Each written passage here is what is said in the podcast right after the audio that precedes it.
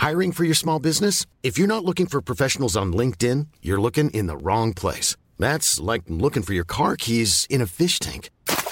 LinkedIn helps you hire professionals you can't find anywhere else, even those who aren't actively searching for a new job but might be open to the perfect role. In a given month, over 70% of LinkedIn users don't even visit other leading job sites. So start looking in the right place. With LinkedIn, you can hire professionals like a professional. Post your free job on linkedin.com slash spoken today.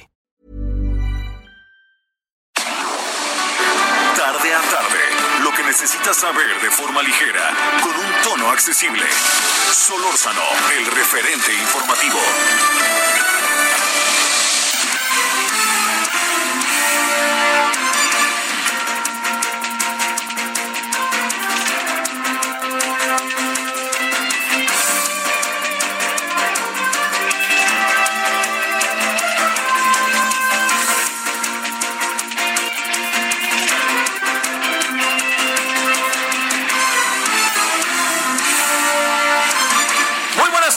17 horas, 16 horas que pasó, 16 horas en la hora del centro, que como ya estamos con dos horas, ya se ha de imaginar que me dio la, la este, me, me me dio el pasado, ¿no? Este, son las 16 horas para que usted no se haga bolas en la hora del centro y muy agradecido de que nos acompañe. ¿Cómo estuvo el fin de semana? Espero que bien. Ojo con las indicaciones con el tema de coronavirus, ¿eh? Por favor, porque eh, fíjese, a tal grado fueron las cosas que se tuvo que cerrar el centro histórico el fin de semana, como se lo dijimos, se lo dijimos el viernes en la tarde. Se tuvo que cerrar pues porque salió todo el mundo, ¿no? Y este fin de semana no fue el centro histórico, pero fue la Marquesa, ¿no? Fueron a comer a la Marquesa de día de campo, vaya usted a saber andar en, ahí en cuatrimotos, vaya usted a saber. Pero lo que sí es que, óigame, pues este, hay que tomarlo en serio porque si no lo tomamos en serio, el asunto primero tiene que ver con nuestra salud, pero lo más grave es que nos van, bueno, la salud, ¿qué más grave puede haber que eso? Pero en segundo lugar, pues nos van a volver a encerrar, ¿eh? Y yo creo que la, la, este, la encerrada, pues no nos va otra vez a sacudir y nos sacude en nuestras vidas, pero también le sacude muy feo a la economía, oiga, así, tal cual, ¿eh? La sacude feo, ya se está viendo. Bueno, eh, muchos, eh, eh, algunos asuntos de este fin de semana, yo creo que se concentró mucho la atención en el tema de eh, el viaje del presidente. Eh, no sé qué piense usted del viaje del presidente, no sé cómo lo haya visto, qué haya platicado, si es bueno que vaya o no vaya, todas estas cosas que pues nos aparecen como opiniones. Al rato vamos a platicar con un ex embajador de México eh, en la ONU, para ser preciso, que es un embajador que tiene una enorme este, eh, experiencia, una gran y grata experiencia como diplomático, pero pues también le digo que algo que no, no se puede soslayar es que esto también parte de, además de los conocedores, de los expertos, pues del sentido común que uno tiene, de cómo ve uno las cosas.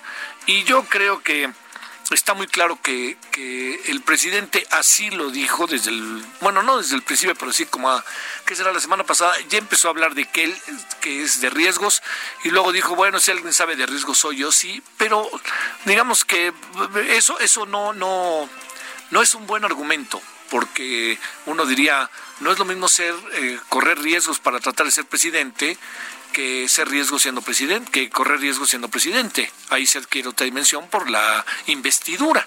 Entonces, eso de decir, bueno, pues yo corro los riesgos, pues toda la vida le he pasado, sí, pero no es lo mismo el riesgo en un lugar que en otro lugar. ¿no? Esto ya ahí cambia mucho la dinámica de las cosas. Pero de cualquier manera, el presidente ha sido en ese sentido claro. Entonces, vamos hoy a hablar de la gira, bueno, del viaje del presidente, como le adelantamos desde hace una semana, ¿eh? Desde hace una semana le dije, van a alargar lo del señor Justin Trudeau, pero le, le aseguro, no le dije le garantizo, le dije, fue peor, dije, le aseguro que el señor Justin Trudeau este, no va a ir.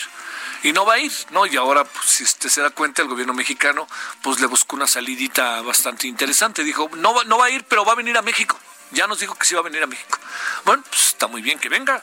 Este, y la verdad de las cosas, eh, ojalá así sea, pero sobre todo bajo una perspectiva, bajo la perspectiva de que él eh, pueda también en este sentido sellar y revisar muy, muy a detalle el tema de eh, el TEMEC y los términos en los que quedó, todo esto, ¿no? Que, que tiene que ver precisamente con, con esta parte. Bueno, ese es eh, uno de los temas. Eh, otro de los temas está, y no para, está siendo el, el que tiene que ver con la violencia. Mire, de nuevo, eh, los, los términos en los que estamos es verdaderamente, son verdaderamente altos. ¿Qué quiero decir? Que hay una violencia que no ceja en nuestra sociedad, que ahí está y que el presidente no ha querido por ningún motivo cambiar, ¿me entiende? De, así como colocar a la, a, la, a la violencia, la forma en que se está manifestando la violencia, en algo que puede ser eh, cambiar la estrategia. El presidente de plano no quiere cambiar la estrategia. Bueno, espérame, no quiere ni la va a cambiar, ¿eh? Así se lo aseguro, ¿eh? Este.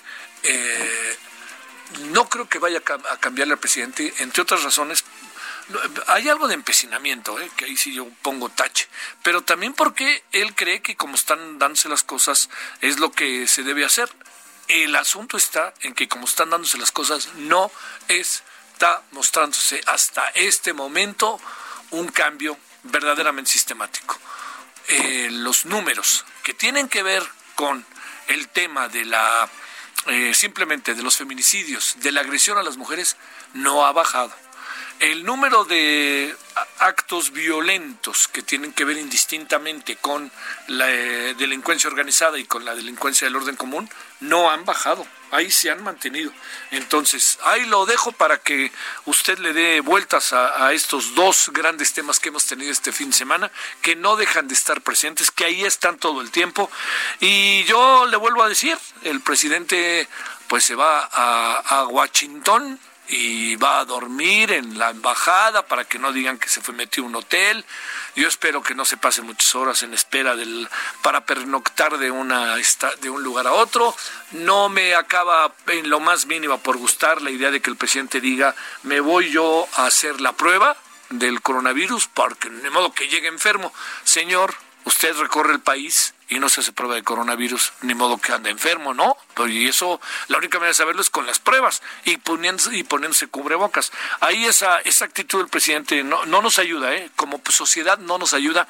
No se enojen conmigo, este, ni filias ni fobias, no se trata de eso, pero el presidente debe, bueno, lo hace Trudeau, y fíjese que no lo hace Trump no puede ser posible que el presidente sea como Trump, no lo puedo creer, no, no va por ahí, no, son, son hombres con, con esencias distintas, no puede ser, pero bueno. Eh, ahí andamos y pues vamos a contarle qué ha pasado en las últimas horas, ¿no? Para que usted esté enterado de lo que ha sucedido, de la información. Insisto que haya tenido buen fin de semana. Ah, ya, ¿sabe qué? Le quería, le quería comentar otra cosa. Vi en Netflix un documental que ya, ya sé que ya, tiene algo de tiempo, pero no había podido verlo pues a detalle como lo había yo querido ver, que se llama Sama, que es la vida de una mujer en Alepo, allá en Siria, que eh, al mismo tiempo que, que graba, que está con una cámara filmando su propia vida, hasta sus partos, eh, la violencia bajo la cual vive, es verdaderamente brutal, ¿no? Está todo el tiempo escuchándose los balazos, este, desde los helicópteros tirando bombas. No, no, no es una cosa acabar como de lugar contra la posición de los de la gente de Alepo que pues no estaba de acuerdo con no está de acuerdo con Bazar. Pero ese, si tiene tiempo, le vuelvo a decir, de ese, hay que tener un poquito de estómago para verla, ¿eh? porque pues es muy cruda pero es muy cruda, como hoy platicábamos en la mañana en una reunión, este, eh, pues siempre la realidad es más cruda que cualquier ficción, ¿no? Así lo decía Luis Buñuel cuando le dijeron que su película Los Olvidados denigraba a México y pues Buñuel con toda tranquilidad les dijo, oigan, pues quieren que les diga una cosa, pues es peor la realidad que los olvidados. Bueno, vamos si le parece con lo más importante, entonces le cuento algunas cosas. A ver, temas de hoy. Ya le dije México, Estados Unidos. Ya le digo ahora eh, el tema de las Fuerzas Armadas y el papel que están jugando para la seguridad. Y ya le digo un tercero, que es el tema de eh, el coronavirus. Eh, un poco, si, si le parece, es en qué etapa va el coronavirus, ¿no? O sea, porque nos han dicho, no, ya la curva, que no es. Bueno, a ver, vamos a hablar con un especialista para que nos diga, a ver, cómo ha, cómo ha ido permeando, cómo se ha ido metiendo, en qué etapa se encuentra ahorita la presencia del virus, que creo que puede sernos a todos profundamente interesante y sobre todo ver si hay luz al final del túnel. El presidente de repente dice cosas que, que luego al paso de los días acaba siendo un poco, eh, un cuanto tanto contradictorio, porque no sucede como él dice, ya superamos la pandemia y nos dice ese mismo día la Organización Mundial de la Salud que nada, que esto va para largo, entonces pues todo eso se convierte, como usted lo sabe, en el gran el, gran tema, pues, hoy, que sigue siendo y será del coronavirus del COVID-19. Bueno, eh, este, estará, punto y aparte, ¿eh? nomás para dejarlo a los aficionados al fútbol, estará el Real Madrid ganando con los criterios discrecionales. Fíjese lo que dije para evitarme problemas, ¿eh? Los criterios eh, discrecionales de los árbitros van tres partidos que el Madrid gana seguidos con penalti, que los tira el simpatías de Sergio Ramos, que en el partido pasado contra el Bilbao, que es mi equipo, le metió un golpazo ahí dentro del área de su propio equipo del Madrid al centro delantero del Bilbao, que uno dice, ay, ¿dónde estaba el árbitro? no Ahí sí, no tiene... Bueno, yo creo que en el fútbol, como en muchas cosas en la vida, cuando los equipos importantes juegan, los árbitros no dudan. Saben que si hay una jugada dudosa, hacia dónde tienen que dirigir la ocarina, o se hace el silbato. Bueno, vamos entonces con lo más importante. Solórzano, el referente informativo. 17, 16, otra vez Chihuahuas, 16 con 11 en la hora del centro. Fue autorizada la extradición del exdirector de Petróleos Mexicanos, Emilio Lozoya. Magistrados de una sala penal de la Audiencia Nacional Española acordaron que regrese a México para enfrentar cargos por asociación ilícita, cohecho y operación con recursos de procedencia ilícita. Eh, la extradición podría realizarse esta semana. Yo le decía que la semana pasada es que faltaba la edición del gobierno español, pero ya está, de la justicia española, ya está, y entonces pues ya, esta semana ahora sí. El presidente López Obrador recordó que Lozoya fue quien solicitó voluntariamente su extradición, señaló que contará con toda la seguridad en su traslado y que vendrá para dar detalles sobre los fraudes millonarios en los que se vio involucrado. Y ya le digo, Aquí hay que ver para arriba. Si ve para abajo, es ahora sí que devuelvan las entradas del partido, ¿eh?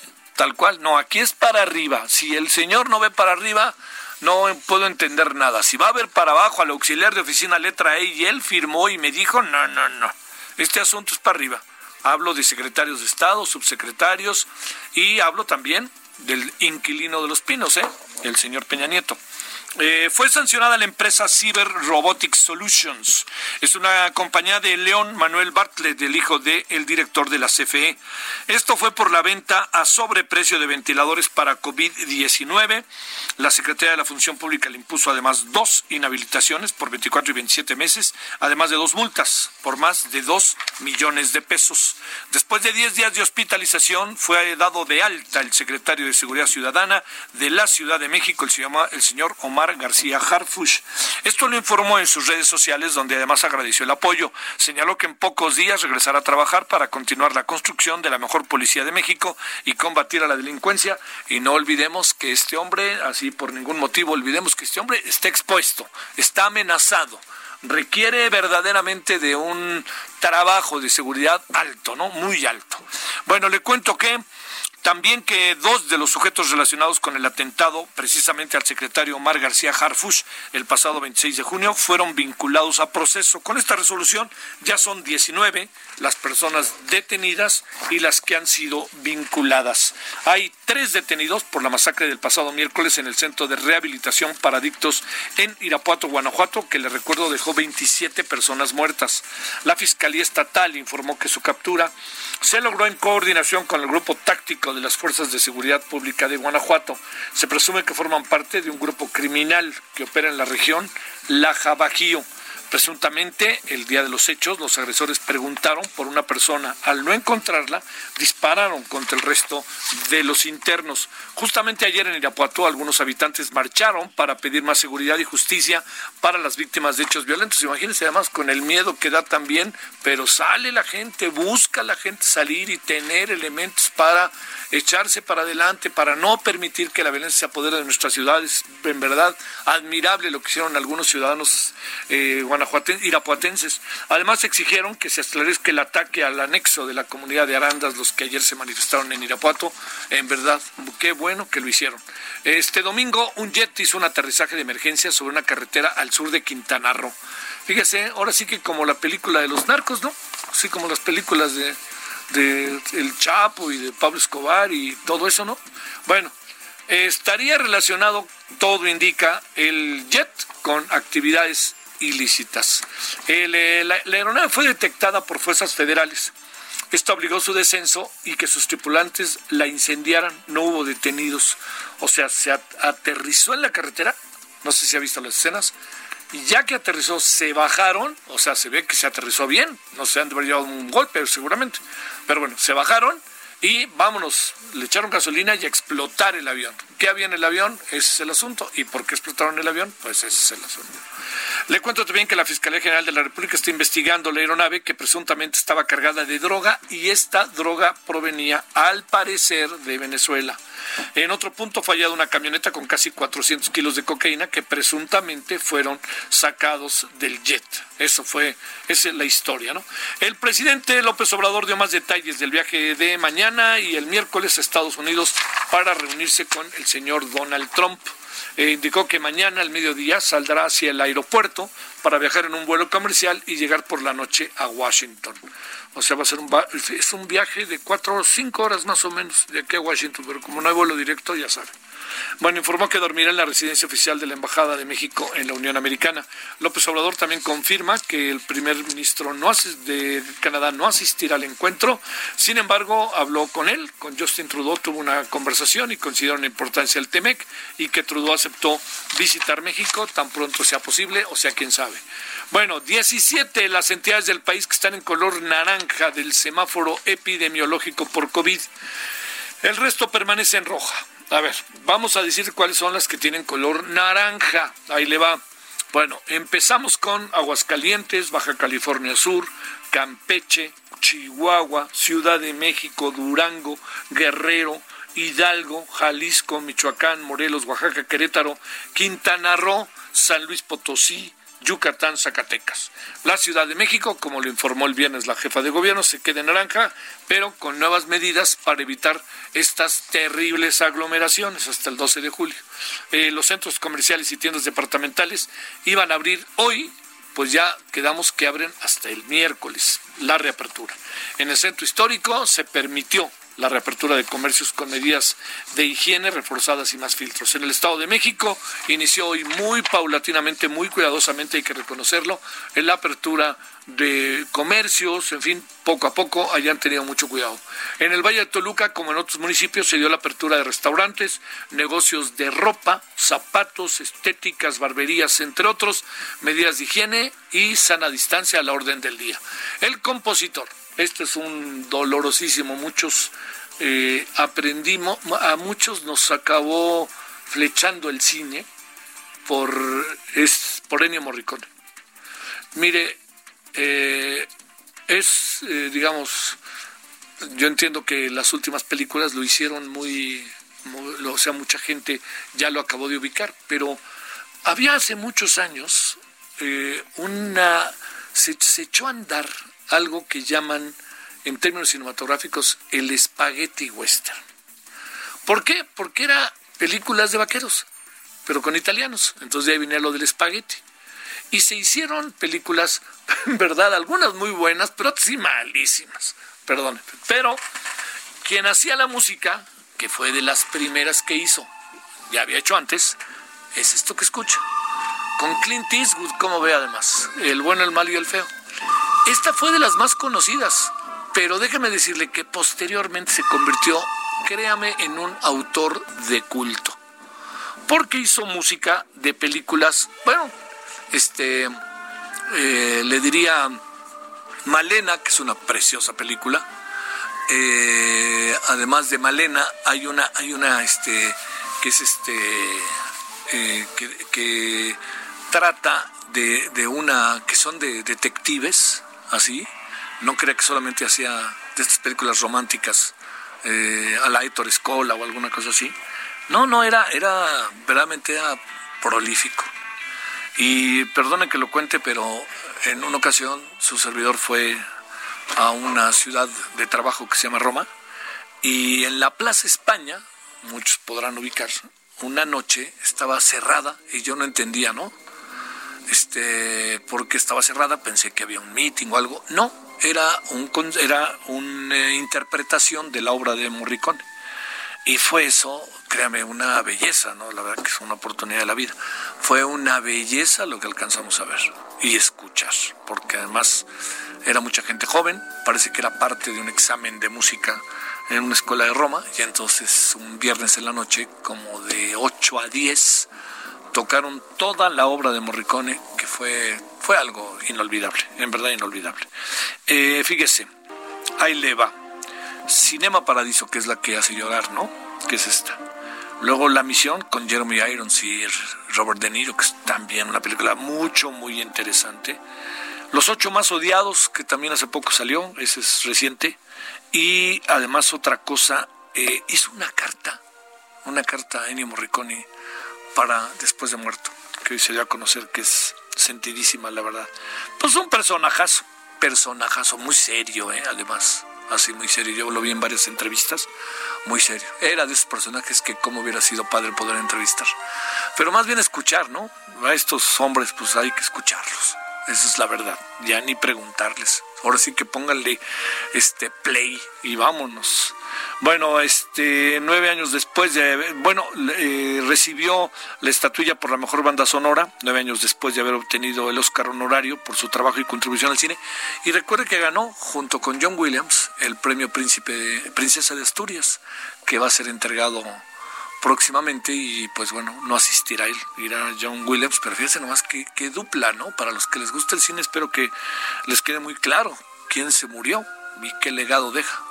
Habrá que habrá que hacer un seguimiento de este extraordinario personaje, así extraordinario personaje, un músico con una sensibilidad desarrolladísima. Le digo, hay muchas películas de música, música de películas que seguramente usted vio y cuando se entere que le hizo un Morricone dice, ¿a poco también este hizo? Le digo, hizo hasta de gangsters, Los Intocables. Es una, ya veo Los Intocables, ¿no? Bueno, la música de Los Intocables es lo más extraña que hay y al mismo tiempo es melódica, es una cosa formidable. Bueno, ahí nos deja Ennio Morricone su música. Señor Morricone, desde aquí, desde aquí, agradecido por los favores recibidos como escucha y como cinéfilo. Bueno, este le cuento para final, pero dejemos la música tantito, ¿no? Que escucharemos esto, que es una belleza del cinema paradiso. Alfredo, Alfredo, no sé si la vieron, ¿no? Es una película formidable, la verdad. Este sale eh, Jacques Perrin, quien es el que la produce. Jacques Perrin es el que es adulto y es el niño, pero es el adulto. Jacques Perrin hizo una película muy importante en los 70 con, no lo va a creer, para los que son estudiosos de la comunicación, con Armand Matelar sobre el golpe de Estado en Chile, que se llamaba este, La Espiral, La Espiral, una película muy interesante a través de un juego de ajedrez, cómo se fue montando el golpe de Estado en Chile. Pues bueno, ahí tenemos al señor Morricone y a Jacques Perrin que le hizo, pues esta película, él tuvo mucho que ver, tuvo mucho, mucho que ver en esta película. Bueno, eh, le cuento para cerrar que la UAM, la querida UAM, Universidad Autónoma Metropolitana, va a realizar entre el 28 y 31 de julio el examen de admisión a la licenciatura y pues este le doy la dirección, ¿no? Para que usted si quiere entrar a la UAM, que es una gran universidad que ha crecido de manera espectacular, ha crecido tanto que sus egresados además ya forman parte del mercado de trabajo e influyen en el mercado de trabajo. Y algunos son políticos, otros son empresarios, de todo ahí, ¿no? Bueno, le cuento que la UAM es www.admisión.uam.mx. Bueno, Vamos a hacer una cosa. Hasta aquí llegamos con el resumen y yo le dejo 50 segunditos con el señor Morricone para que lo aprecie y lo recuerde.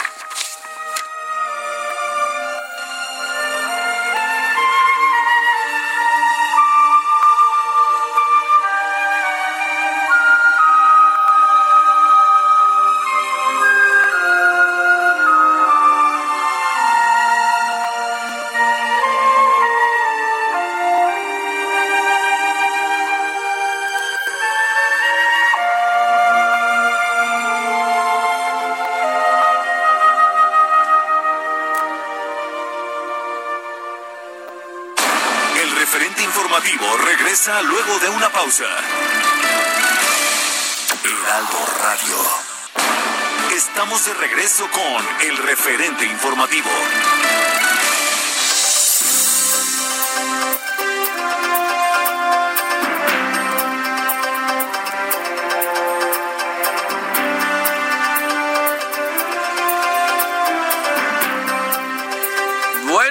A las eh, 16.30 en la hora del centro. Bueno, le decíamos al inicio de esos temas que invariablemente están entre nosotros en la relación México-Estados Unidos, pues es el de la migración. No, no, no creo que todo sea, no creo que la visita del presidente López Obrador sea solo para agradecer y solo para el tratado, ¿no? El TEMEC ver, pero bueno, mejor hablemos con quien sabe y veamos por dónde pueden ir las cosas. Eh, le quiero agradecer al embajador Enrique Berruga Filloy, embajador diplomático mexicano, le recuerdo, fue embajador de México ante la ONU entre el 2003 y el 2007. Enrique, embajador, ¿cómo has estado? Bien, Javier, con mucho gusto de saludarte. ¿Cómo te va? El gusto es eh, nuestro. A ver, déjame plantearte eh, lo primero que es esto el, eh, eh, digamos, estamos ante una política auténticamente, ante un hecho consumado. ¿Qué quiere decir? El presidente va, va a ir, ya no hay, eso ya no está debate. Ahora, ¿qué imaginas que puede pasar y qué tanto puede abrirse la agenda en la relación bilateral entre los propios presidentes, más allá del trabajo de los equipos? Bueno, tienen que pasar revista a cuatro temas mínimamente, que son todo el tema del comercio, desde luego, y las perspectivas que abre el TEMEC. Otro tema es el migratorio, y no solamente de migración mexicana, sino el tema centroamericano, la cuestión del asilo en Estados Unidos, el tema de la seguridad, tema de drogas, tema de carteles en México, violencia, eh, tráfico de armas de allá para acá, ese tema lo tienen que tocar también. Y por supuesto algo que siempre se nos olvida, pero que es muy importante, es la fluidez en la frontera. Mecanismos que permitan que la frontera pues sea un beneficio para ambos y no un estorbo. Esos son los cuatro grandes temas que tienen que tratar. Eh, el tema, a ver, estos días han salido muchas de las, han recordado muchas de las cosas que López Obrador ha dicho, incluso un libro que hizo sobre Trump. Eh, el tema migración eh, es un tema eh, digamos, eh, ineludible, ¿verdad? Pues desde luego, sí, sobre todo en estas condiciones en las que están, entre comillas, atrapados en México, pues muchas personas que no tenían como destino México, sí. ¿verdad? El tema de las caravanas centroamericanas. Y la presión que está generando en la frontera, o sea, se ligan varios temas.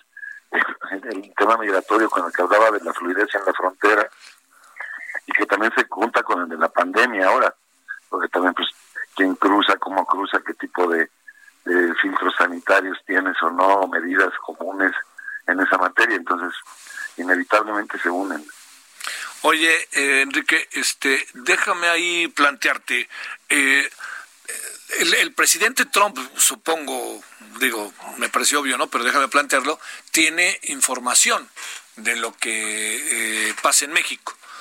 ¿Por qué te lo pregunto? Porque llama la atención que la información que tenga es la información que le otorga o que le da o que le cuenta López Obrador en el cara a cara, porque siendo así, el presidente podría lanzar aquella de otros datos ante situaciones que son delicadas en la relación bilateral, ¿no? Ahí cómo se manejará este asunto.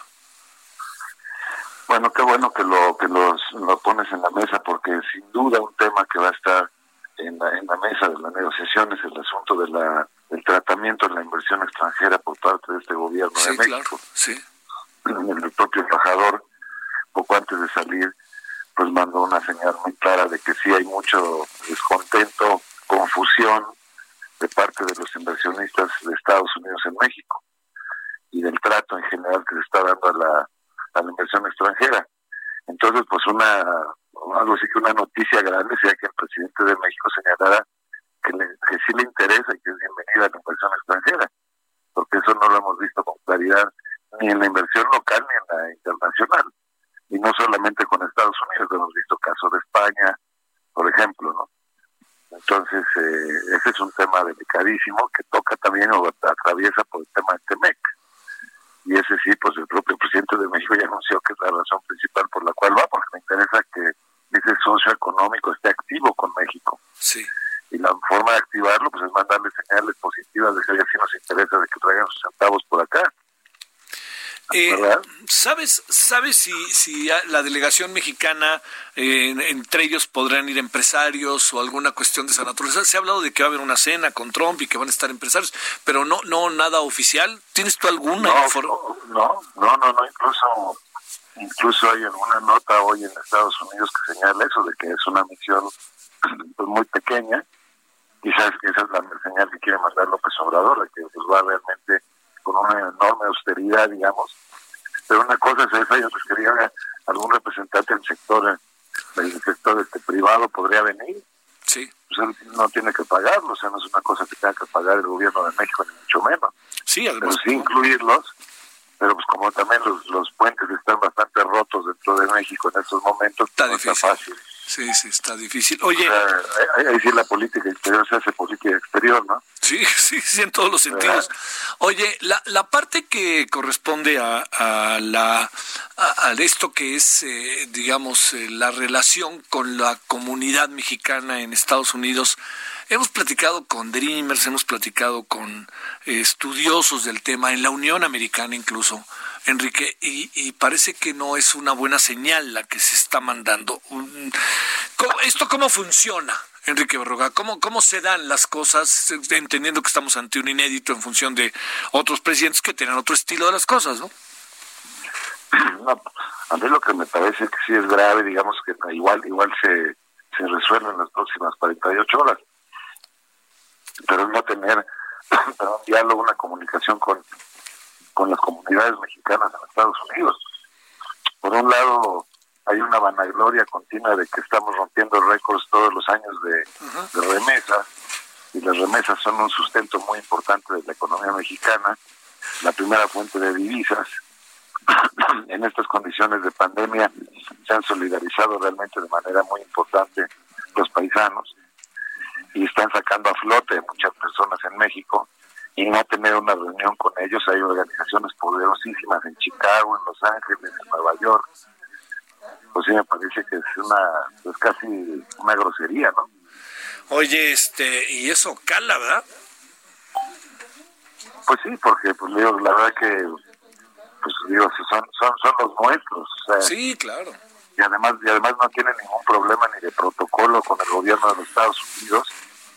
Pues se podría generar una fricción que tratara de ver a Biden, a algunos demócratas. Sí. Pero esto pues, es como de primaria, o sea, realmente pues es su gente es lo natural que el presidente de México vea a su diáspora, vea a los migrantes mexicanos en sus representaciones más importantes. Eso sí me parece que es, es inevitable. Oye, eh, este, le, pero, pero, entiendo que no se va a hacer, entiendo que no se va a hacer. Sí, porque además no es visita oficial, ¿no? No, pero no importa, o sea, puede ser una visita de trabajo, de todos modos te reúnes con tus representantes sí, claro. más importantes de mexicanos en Estados Unidos, pues, pues te caen el... invitas a desayunar o los invitas a tomar un café, no tienen ningún problema, no van a estar todas las 24 horas juntos eh, mientras esté el presidente allá con Trump.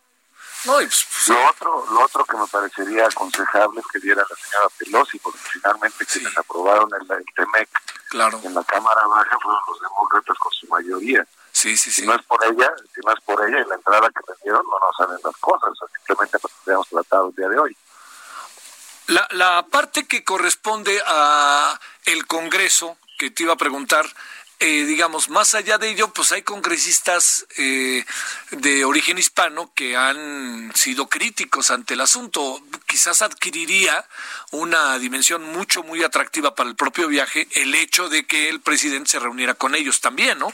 Porque son visitas de media hora, ¿no? Es, es un poco como el, el, el, que se vea que hay interés en ello, ¿no? Sí, te, te digo, una, una cuestión son equilibrios. Los Estados Unidos tienen una división de poder muy clara y muy marcada. Sí. Pues dentro de eso, pues sí ver, ver algunos congresistas, sobre todo aquellos que son de origen mexicano, de la, con la comunidad mexicana, pues me parece como muy natural. Pero además podría haber el liderazgo latino allá en, Estados Unidos y preguntarles pues, cómo ven las cosas, tener una cortesía con ellos. Regresar a México con una información más rica le va a ser útil al presidente de la República. Sí, Sí, sí, sí. Más variada, más, más compleja. Oye, en cuanto a lo interno, pues este, por más que nos importe, no hay quien le ponga contrapeso al presidente, ¿verdad? Dices en, en México, dentro de sí, México. Sí, hablo de la visita, por más que haya críticas, no le hizo caso ni a Bernardo Sepúlveda.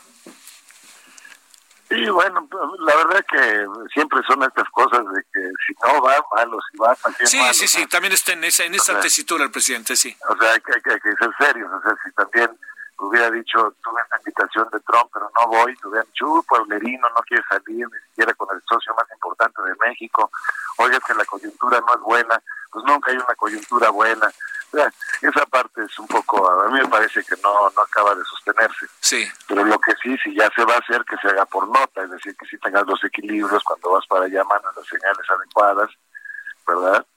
Eh, me parece, te digo, o sea, con, dos, dos ángulos elementales me parece sería ver a la señora Pelosi, porque finalmente fue el detonador. Si ella se, se opone a que simplemente entre en la discusión del TEMEC, ahorita seguiríamos en el limbo.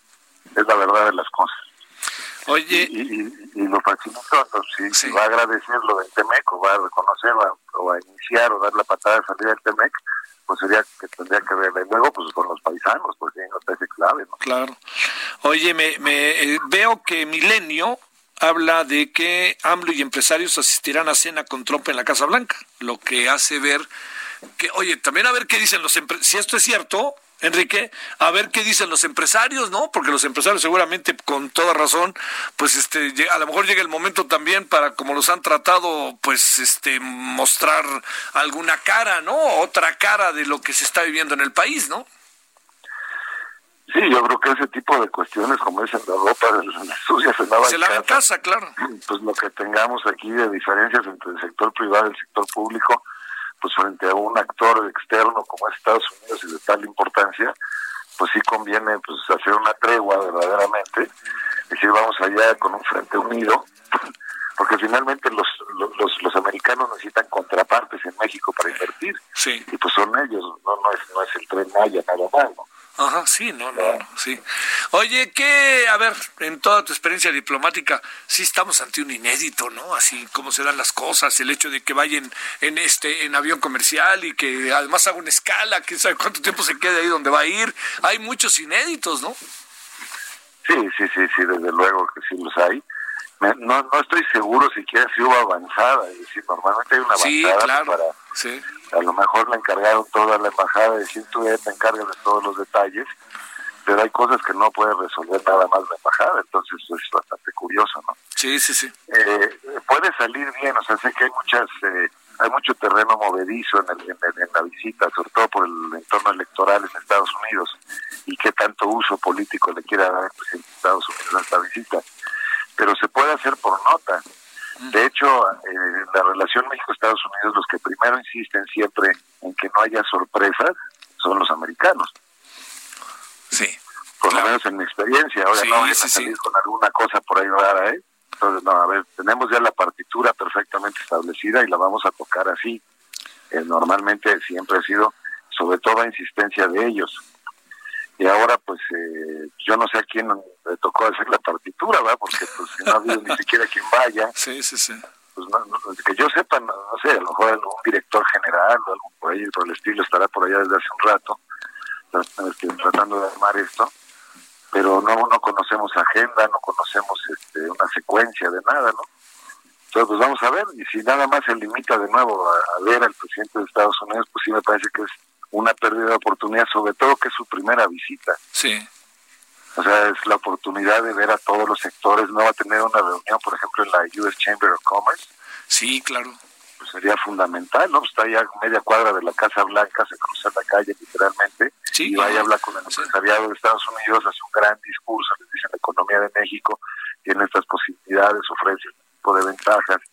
Somos socios, papá, pa, el TEMEC, es el gran lugar, ahí es donde realmente salen las chequeras y empiezan a partir en México, no en la Casa Blanca.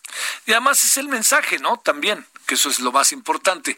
Pero, oye, como bien dices, Enrique Berruga, a lo mejor estamos también, y por qué no pensarlo, ante una visita que pues se mueva bajo terreno muy firme, por más pantanoso que se vea ahora, no se le dé mucha vuelta y a lo mejor no es que sea muy trascendente o no, pero no, no, no, no, no nos pegue como pasó cuando vino el señor Trump a ver a Peña Nieto, ¿no? Sí, ese es el escenario de terror, yo creo, para todos los mexicanos, ¿no? Que realmente, sí, claro. pues, habrá quien le caiga mejor y quien le caiga el peor, pero es el presidente de México. Claro. Y él lleva la representación de nuestro país de una, digamos, eh, una humillación al jefe del Estado mexicano, pues nunca viene bien no, no se vale. a ningún país, ¿no? Sí. ¿verdad? Entonces, aparte, pues sí es donde habría que cuidar que no hubiese sorpresas, porque el otro a lo mejor le puede decir perfectamente, en lo coloquial, oye, yo necesito decir ciertas cosas ahora que estás acá, porque quiero reelegirme, porque me ayuda a mi eh, posibilidades de reelegirme. Oye, pero si lo dices, en México me van a cocinar o no, simplemente no lo acepto pero eso es algo que tendría que estar pactado ya, es decir, yo no, quiero, quiero suponer, quiero, quiero suponer que ya está hablado, o sea, ya, eso ya está firmado con sangre de los dos lados, ¿no? Sí, no, no se vale. Entiendo que usted tenga que decir no sé qué, bueno, ya, a lo mejor le va a decir López Obrador, yo también necesito decirle tres o cuatro cosas, que no nos gustó nunca el trato en la campaña que le dio a los mexicanos, o como se refiere a los mexicanos, o el tema del muro. Ajá. Pero en el tema del muro, va a seguir hablando del muro Trump, pues ya no va a hablar del muro. Híjole, sí. no, y además, además lo va a pagar México. Sí, claro. Exacto. O qué tal si el otro dice, aquí está el presidente de México, él puede validar que lo que les he dicho desde la campaña, que sí va a pagar México, aquí está el señor observador y él va a decir ahorita que sí, van a ver, pues lo ponen ahí en un morete, ¿no? Es decir, todo eso tiene, la coreografía tiene que armarse muy bien en estas cosas, y no es la reunión de dos cuates, no es una reunión de dos sí, representantes de estados con unos intereses y una agenda complejísima y ojalá que hicieran incluso el pacto de verse cada tres meses. O sea, es lo que mejor podría pasarle a México. Sí, algo así, ¿verdad? Sí, pues además, ver, pues, oye, te puedes ver en, este en la frontera, sin necesidad que salgas, ¿no? Te puedes ver en San Diego, te puedes ver en Florida, en Yucatán, en lugares Porque es una es una relación muy viva, muy vital y tienes que tener un monitoreo y tienes que estar tomando decisiones continuamente. Entonces no dejar que estén al garete nada más. Ya llevamos año y medio de gobierno al lado mexicano y va a ser la primera reunión, pero ojalá que cuando menos una vez al año se dieran, pues para planchar las cosas que están ahí, digamos, sueltas, ¿no? Bueno, Enrique Berruga, pues falta poco para saberlo. Este, Exactamente. Oye, confiemos en, además de que el presidente pues será muy consciente de eso y sobre todo el tema migratorio después de todo lo que ha dicho, este, y además con justificada razón lo ha dicho, pues esperemos también en los oficios de, pues del otro, ¿no? Del, del multiuso, señor Marcelo Ebrard, ¿no? Pues sí, digo, la verdad es que el peso de la, de la responsabilidad pues ha recaído en él de, de arma, del armado no armado de esto, es decir, este, la verdad que sí hubiera sido más o menos comprensible verlo por allá hace un par de semanas. Ahora va a venir mi presidente, pues que se espera, que va a ocurrir. A nosotros nos gustaría que el resultado de esto fuese en esta dirección. Al interés nacional de México le interesa tal cosa, a ustedes como la ven, ¿no? Todo eso, pues tener muy claro, no sé si lo hayan hecho por teléfono, ¿verdad? En esta ocasión, porque pues, como hay cosas nuevas, digamos, pues igual todo se hizo por teléfono, puede ser. Pues sí. Yo apuesto a que salga muy bien y que pues que esa relación fluya, porque la verdad que no estamos ahorita, ahorita mismo casi todos los países están, están viendo hacia adentro. Y si hay posibilidad de tener una relación como la que tenemos con el vecino, que es la economía más grande del mundo, pues que por lo menos nuestro país le saque kilometraje, ¿no es cierto? Sí. Enrique Berruga, muchas gracias. Buenas tardes. Con mucho gusto, Javier, cuídate mucho. Muchas ¿eh? gracias. hasta luego, Enrique Berruda Filloy. Ya escuchó usted una mirada de un diplomático que estuvo en la ONU, incluso además mucho tiempo. Entonces, ahí tiene usted, eh, le, diría, pues una mirada de lo que viene. Yo creo que no, no, no tiene sentido por ningún motivo apostar eh, por algo que pudiera este, ser una mala visita. Todo lo contrario, ojalá salga bien. La clave está en si la tenemos suficientemente preparada la visita y está armada en la visita para poder tener una buena visita. Ahí va a estar el asunto. En esto, créame, este, la improvisación no, no, no funciona la improvisación no funciona, ¿eh? ni tantito. Bueno, vámonos a las eh, 16 con 49 en la hora del centro. Solórzano, el referente informativo. Bueno, a ver, eh, Gabriela Montejano, vámonos contigo a Guanajuato. ¿Cómo estuvo el fin de semana? ¿Cómo van las cosas ahí en el muy castigado estado? Hola, ¿qué tal? Muy buena tarde. Así es. Eh situaciones complicadas para Guanajuato y es hasta el día de hoy, seis días después de la agresión, la Fiscalía del Estado de Guanajuato finalmente envió un comunicado con detalles sobre el ataque que dejó 27 muertos y 8 lesionados en un anexo de la comunidad de Arandas y reiteró que hay tres detenidos, de los cuales no da nombres ni detalles. En medio de las acusaciones de que los responsables fueron los integrantes del cártel de Santa Rosa de Lima, la Fiscalía atribuye el ataque al grupo que opera en la región Laja Bajío. Dice textual el comunicado, existen datos fundados que nos permiten suponer que las tres personas imputadas pertenecen además a un grupo criminal que opera en la zona Laja Bajío, lo cual será compartido con las autoridades federales en la materia. Eso es lo que dice el fiscal estatal a través de este documento, en donde también ya se da como esclarecido el artero ataque a este anexo. Refiere que los tres detenidos se encuentran sujetos a otras investigaciones, producto de detonaciones, de detenciones por diversos hechos registrados en días posteriores a la comisión de los homicidios en el centro de rehabilitación. De ahí que se espera que estos eh, sujetos, después de que ya se resuelvan algunas situaciones jurídicas por otros incidentes, pues se podrá ejecutar los mandamientos de aprehensión por el ataque al anexo de manera particular. A través de este comunicado se presentan ya detalles de lo que fue la agresión y se confirma el saldo porque además había eh, por otras fuentes se conocía pues que eran eh, 27 los, los muertos, pero ya confirma que son ocho los lesionados y pues eh, se espera que pronto se registre la audiencia en donde van a tratar de vincular a proceso a estos tres hombres que se encontraron ahí, bueno, que fueron los responsables de ingresar y asesinar a las 27 personas. Este es el reporte hasta el momento. Oye, este, eh, para cerrar, eh, Gabriela, el fin de semana, ¿cómo estuvo? ¿Muy violento?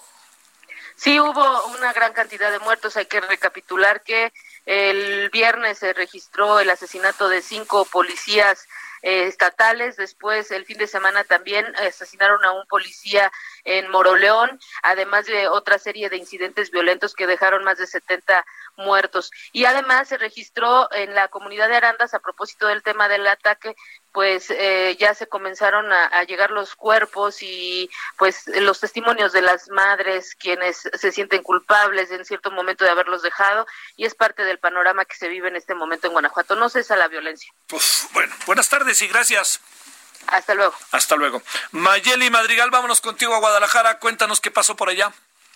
Hola, ¿qué tal Javier? Muy buenas tardes. Eh, pues la seguridad del mandatario estatal ya fue reforzada justamente con elementos de la Guardia Nacional, quienes ya desde el domingo se aprecian en las inmediaciones de la casa del gobernador de Casa Jalisco, en donde son eh, pues varias las camionetas, son cuatro camionetas de la Guardia Nacional y es por eso que el propio presidente Andrés Manuel López Obrador también ofrece el reforzar la seguridad personal.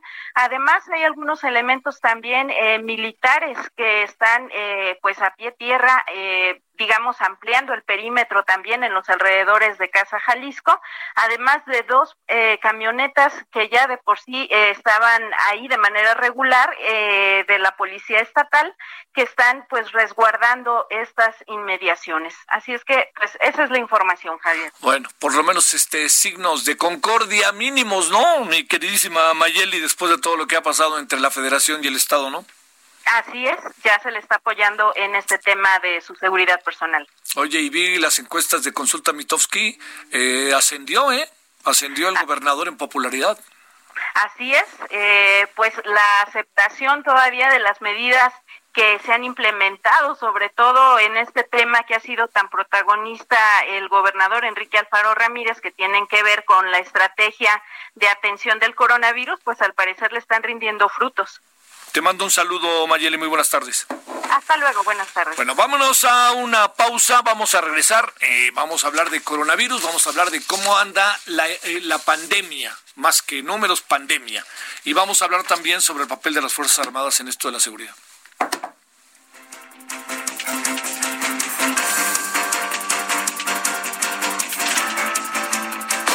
El referente informativo regresa luego de una pausa. Heraldo Radio, la H que sí suena y ahora también se escucha. Tarde a tarde, lo que necesitas saber de forma ligera, con un tono accesible. Solórzano, el referente informativo.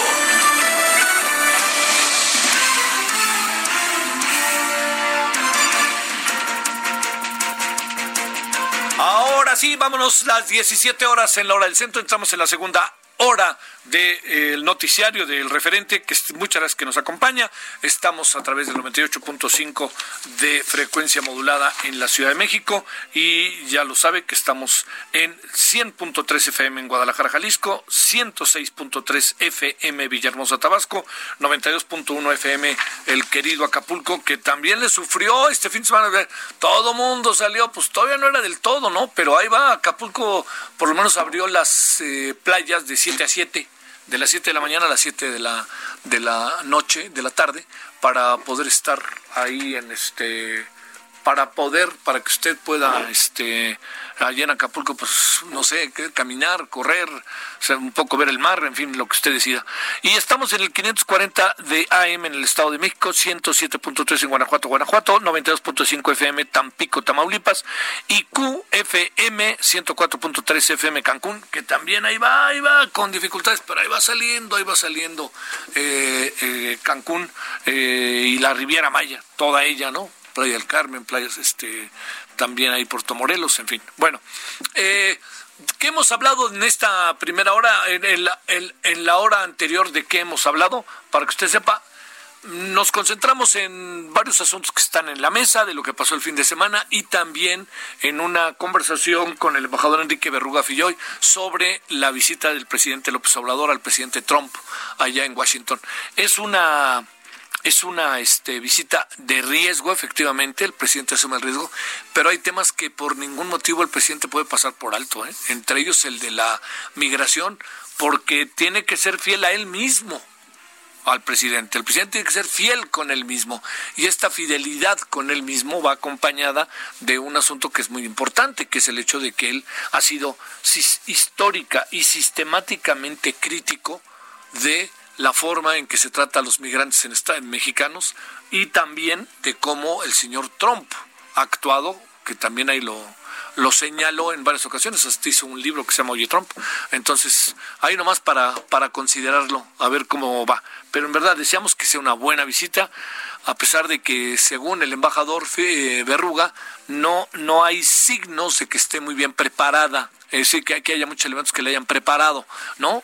Eh, pero se asegura a través de, de una información que salió en Milenio hace rato que un grupo de empresarios mexicanos acompañará al presidente en allá en Washington con el señor eh, Trump en una cena que pues eso no deja de ser también interesante. Entonces ahí sí pues ahí sí que quede claro no pague el gobierno mexicano los los empresarios mexicanos o seguirán en su avioncito que al más de alguno lo tiene o simple y sencillamente este, tendrán que tomar la vía aérea para llegar a Washington y ir a esta cena que de entrada suena como un signo muy interesante y hasta alentador, me atrevo a decir.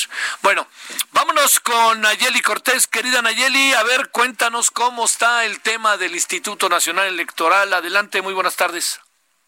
Buenas tardes, Javier. Pues la Cámara de Diputados parece que ahora sí tiene ganas de elegir a los consejeros electorales que tiene pendiente. Entre el 9 y el 13 de julio se van a realizar las entrevistas a los 60 finalistas. Las entrevistas las realizará el comité técnico que coadyuva con los diputados en el proceso de selección. Durarán entre 25 y 30 minutos, serán privadas y pues obviamente a través de plataformas tecnológicas, pues por el COVID-19 no es posible hacerlas de forma presencial.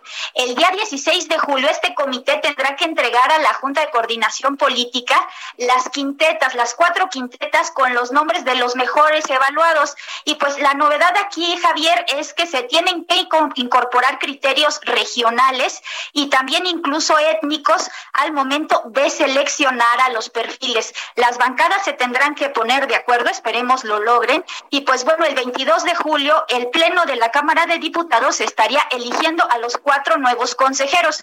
Si no se ponen de acuerdo, al otro día sería posible elegirlos vía tómbola. Si ahí tampoco hay acuerdo, pues el tema pasaría a la Suprema Corte, quien tendría que realizar la tómbola. En eso vamos en la Cámara de Diputados sobre los consejeros electorales, Javier.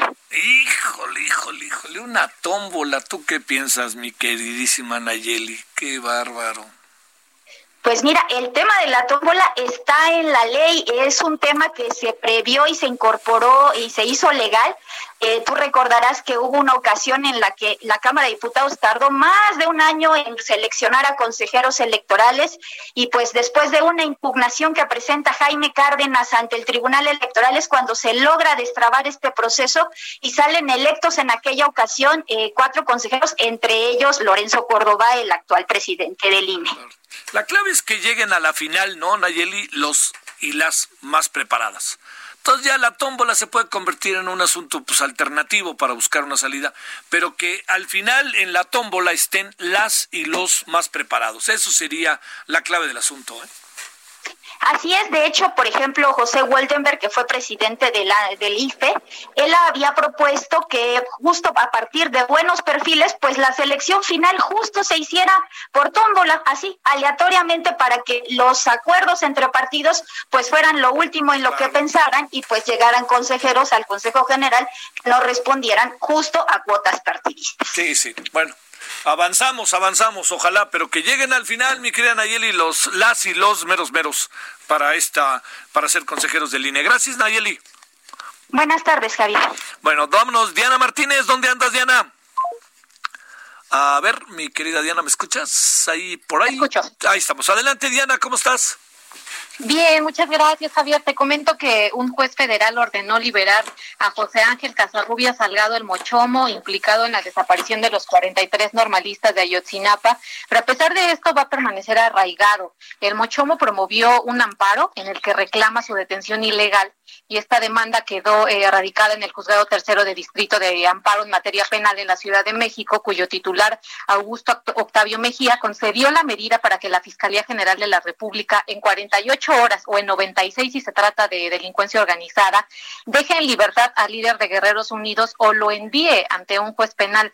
Sin embargo, eh, al promover el juicio de amparo por la supuesta detención ilegal desde el primero de julio, el Mochomo no sabía de la orden de arraigo por 40 días que ya un juez había librado en su contra y que se cumplimentó un día después. Esto significa que la medida concedida por, por el juez Mejía no aplica ante actos posteriores, por lo que continuará eh, bajo arraigo eh, 40 días, Javier. Oye, este, pero como sea, eh, el asunto ahí camina con un enorme pendiente, ¿eh, Diana, que es el asunto de por qué este hombre fue liberado, ¿no? Camina con un pendiente fuerte y además después de las muchas acusaciones que hubo de millones de pesos, ¿no? Exactamente, pues tiene pendiente eh, tanto la investigación, la, la Fiscalía General de la República del supuesto soborno y también eh, pues integrar la carpeta de investigación para eh, judicializarlo por el caso Ayotzinapa, ¿no? Porque hasta el momento pues no hay una una este, imputación real por este caso en contra del Mochobo. Sí, espero que no acabemos con la verdad histórica para encontrar otra verdad que también va a dejarnos en terrenos de dudas. Diana, muchas gracias. Buena tarde. A ver, ¿qué le pasa a la familia Bartlett? Iván Saldaña, ¿cómo estás? ¿Qué tal, mi estimado Javier, amigos del auditorio? Pues por falsear información con contratos eh, con el, con, bueno, con el gobierno, la empresa Cyber Robotics Solution SADCB de León Manuel Barlet Álvarez, hijo del director de la Comisión Federal de Electricidad, Manuel Barlet Díaz, pues fue sancionada por la Secretaría de la función pública con inhabilitaciones. Son dos inhabilitaciones y sanciones, eh, Javier, por 24 y 27 meses y multas que suman dos millones de pesos. Eh, citando textualmente un comunicado de la Secretaría de la Función Pública, lo señala así Javier. Desafortunadamente, también se han identificado prácticas que se alejan de la nueva ética pública, sobre todo por parte de algunos proveedores del sector privado que siguen con vicios aprendidos durante el viejo régimen. Así lo catalogó la dependencia el día de hoy. Eh, estas inhabilitaciones con multas, pues fueron publicadas ya en el diario oficial de la Federación este lunes, donde pues ahí se instruye a las dependencias y entidades de la Administración Pública Federal, a las empresas productivas de los estados, así como a las entidades federativas, municipios y alcaldías de la Ciudad de México a abstenerse a aceptar propuestas o celebrar contratos con dicha empresa. Nada más hay que recordarle al auditorio que pues la función pública encontró eh, irregularidades en el proceso de adquisición de 20 ventiladores para atender a enfermos de COVID-19 que vendió León Manuel Barlet al Instituto Mexicano del Seguro Social en el estado de Hidalgo, pues mediante un contrato que se adjudicó de forma directa el pasado 17 de abril. Además, Javier, eh, de las sanciones a la empresa, pues también la dependencia suspendió a cuatro funcionarios de, de, este hospital, bueno, de, de, del IMSS Hidalgo, y pues bueno, están siendo investigados en este caso. Eh, es parte de lo que sucedió el día de hoy, Javier. Hoy se anuncia, eh, inician las inhabilitaciones, son dos de 24 meses y una de 27, pero pues bueno, eh, son dos que, que, no suman los tiempos, sino más bien en general van a, va a estar eh, sancionada 27 meses a partir del día de hoy, Javier Auditorio. ¿No hay este algún tipo de multa de por medio o cosa parecida? Sí, eh, suman multas, son de 2 millones de pesos. Es decir, va a tener que pagar. Y en esta multa, eh, aunque terminen los plazos de 27 meses y no los ha pagado, eh, no quiere decir que haya eh, tenga algún plazo para para el cual pues ya no ya no ya no se, se, salve de pagar este, este, dinero lo tiene que pagar forzosamente y no hay plazo aunque venzan los 27 meses. Todavía el, la empresa va a tener la deuda si es que no ha realizado el pago, Javier. Talibán, gracias y buenas tardes. Seguimos informando. Buenas tardes a todos. Gracias. 17 con 12 en la hora del centro. Solórzano, el referente informativo. Eh, ¿En qué etapa estamos en términos de la pandemia?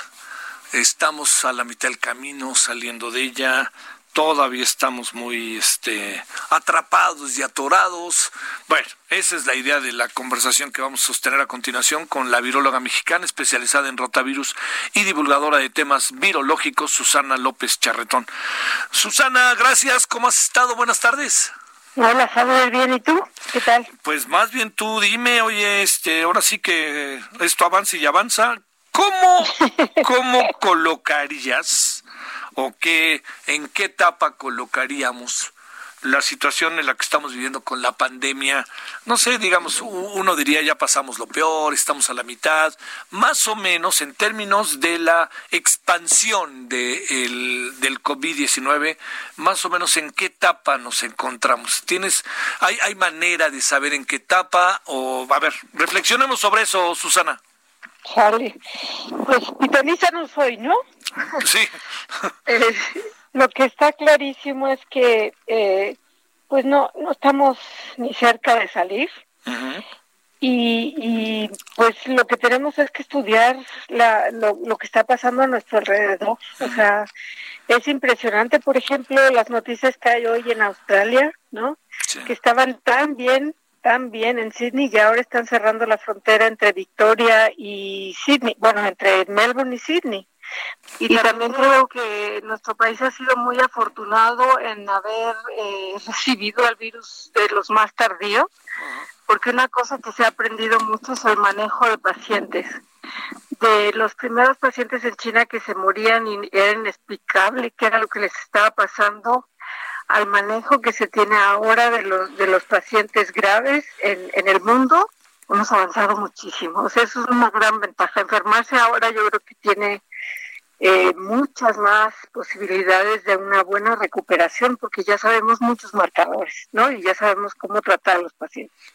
Digo, no quiere decir que, que, que no sigue siendo grave, no quiere decir que pues hay muchísimas fatalidades, pero ya el manejo puede ser muchísimo más racional.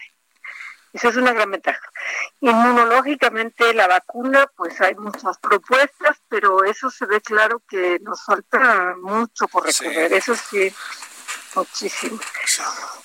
Y pues una de las dudas que todavía tenemos mucho es que tanto nos va a durar a los que ya nos hayamos infectado, no, yo no me he infectado, pero a los que ya se infectaron, que tanto les va a durar la inmunidad.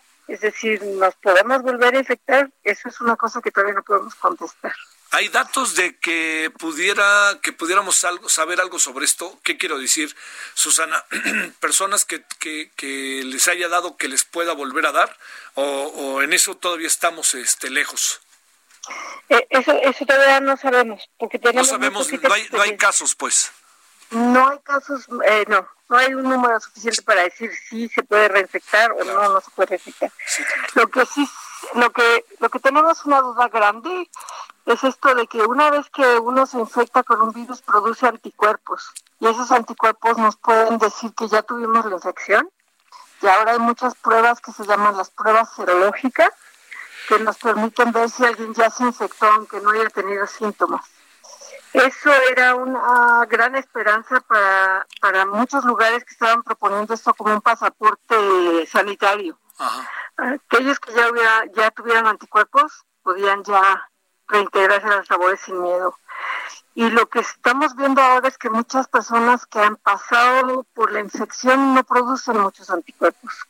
Entonces, pues tampoco sería un pasaporte muy justo, porque hay gente que ya se infectó y que la protección no solo viene de los anticuerpos, sino que viene de otro tipo de protección que se llaman las células T, y esas no tenemos marcadores fáciles para verlas.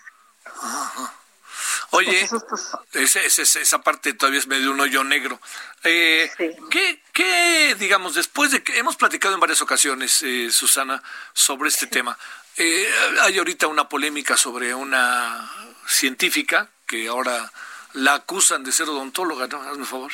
Pero bueno, que, ha sacado este Lauri todo este asunto de los números, que ha dado una mirada diferente junto con otros eh, científicos que no necesariamente son epidemiólogos o virólogos, pero que tienen el conocimiento de las matemáticas, el, el, conocimiento de modelos. Eh, este, ¿Esto cómo lo ves, esta, esta situación que tiene que ver con las mediciones? ¿Qué, qué nos da, qué nos quita? Este, las mediciones son, son, siguen siendo el problema de cuántos buscas, ¿no? los números dependen de cuánto estás buscando. Y si en nuestro país sabemos que hay una falta, eh, hay una carencia de pruebas. Entonces los números que tenemos pues reflejan menos de lo que hay porque no lo hemos podido buscar, pues. ¿no? No sé bien qué dice esta, esta investigadora. A ver, cuéntame. No, no, no, no, lo que dice es que el número es por mucho mayor del que se dice y eso ha generado en la gente que simpatiza profundamente con, con el gobierno o que tiene una mirada diferente, pues lo que plantea es que este pues es una mujer que estudió odontología, que no necesariamente es su área, aunque ella esté trabajando ahora en cuestiones de bioética.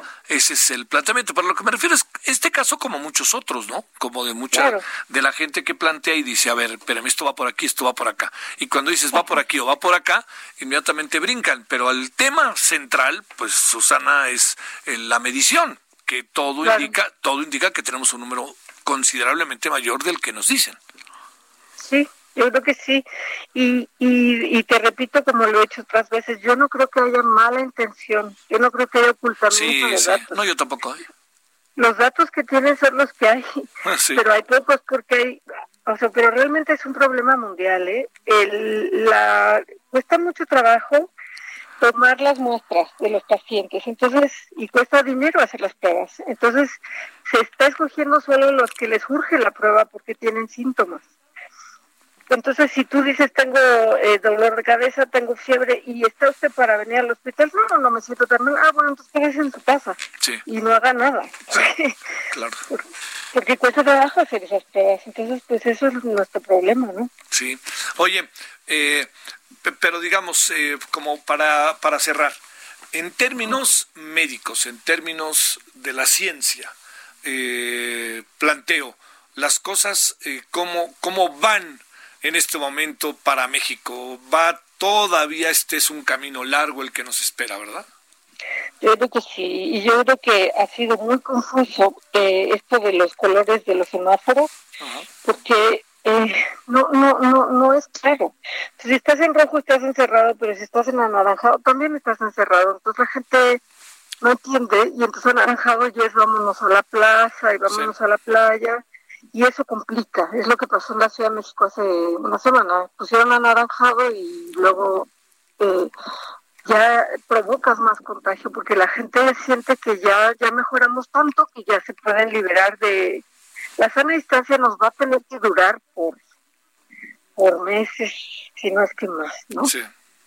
Y cuidarnos por mucho tiempo. Entonces, no acercarnos a la gente, ese es el consejo, pues. Oye, oye, este, eh, eh, ¿ha habido rebrotes o más bien lo que ha sucedido técnicamente es que la gente sale y se contagia? O sea, hay más contagios debido a eso como pasó en algunos estados de la República Mexicana y espero que no, pero puede pasar en la Ciudad de México, sobre todo después del domingo de ayer, ¿no? Ahí viste cómo estaba la Marquesa y estaban muchos lugares. ¿La palabra técnica es rebrote o, es otra la palabra que se utiliza para definir lo que, o sea, o, es simplemente nuevos, nuevos contagios? Son nuevos contagios. Rebrote diríamos cuando ya no hay nada y luego empiezas a ver algo, ¿no? Pero aquí en realidad ha bajado un poquito y, vuelve a subir. No está rebrotando, está simplemente aumentando el número de contagios porque aumentó el número de gente que se puso en contacto con enfermos. Sí, todavía no. El brote yo lo consideraría algo como que ya acabaste con, con un brote, pasa un tiempo y vuelve a empezar. eso podría ser el caso de China, por ejemplo. Sí. ¿No? o el de Melbourne que te decía. El de Melbourne, claro. El de Sydney y Melbourne, los dos, ¿no? Sydney ahorita está cerrado, no dejan entrar gente de Melbourne, porque Melbourne sí tiene muchos. Sydney parece que tiene 14 que están encerrados en un hotel porque venían de viaje, ¿no? Una cosa así, pero pero sí, pues sí, eso es lo que está pasando. Eso sí son rebrotes. Sí, ese es el rebrote. Oye, bueno, pero nomás para, para cerrar, pues este, pues esto va para largo y hay que asumirlo como tal. Eh, y es muy difícil ponerle fecha, ¿no? ¿Te acuerdas que una vez platicamos y te dije, oye, ¿qué piensas septiembre, octubre? Dijiste, bueno, pues pudiera ser, pero a este paso, pues a lo mejor todo el año va a ser igual. Yo creo que sí. Sí, yo creo que sí. Sí. Muy difícil. Muy difícil. Sí. A ver, ahora sí que este ya nos vemos el año que entra, ¿no? En el sentido del coronavirus. Va a ser qué fuerte, pero bueno, pues ahora sí que hay que cuidarse, ¿no? Hay que cuidarse. eso sí. Te mando un saludo, Susana, muchas gracias. Igualmente, que esté muy bien. Hasta luego, Susana López Charretón, viróloga mexicana especializada en rotavirus y divulgadora de temas virológicos. Le, le diría, eh, como para tomarlo con absoluta este, eh, claridad para definirlo, para entenderlo bien como es, tal cual, es eh, que por más que queramos eh, adelantar tiempos, no hay manera, ¿no? Por el fenómeno mismo. Entonces yo le digo lo que usted ya sabe, pero déjeme insistirle, no estamos en posibilidad de salir todavía así como se, quisiera, no estamos en posibilidad. Y es cierto que eso de cómo es posible que la gente siga muriendo, que sigan pasando cosas, cómo es posible que además con eso encima ¿cómo es posible que este, pasemos a naranja? Es lo que hace, es lo que genera, pero en verdad se lo digo, mucha, mucha confusión, ¿no? Mucha, yo le diría, no solamente confusión, sino inquietud. Bueno, vamos a la pausa y vamos a regresar en la media hora final con lo siguiente. ¿Qué ¿Qué pasa al interior de las Fuerzas Armadas cuando hablamos de todo este asunto en donde están ubicados desde hace tiempo los militares en labores de seguridad y con algunas cosas que han pasado en donde a ellos se les responsabiliza incluso de detenciones mal hechas, ¿no? Bueno, vamos allá. El referente informativo regresa luego de una pausa. Heraldo Radio, la HCL se comparte, se ve y ahora también se escucha. Estamos de regreso con el referente informativo.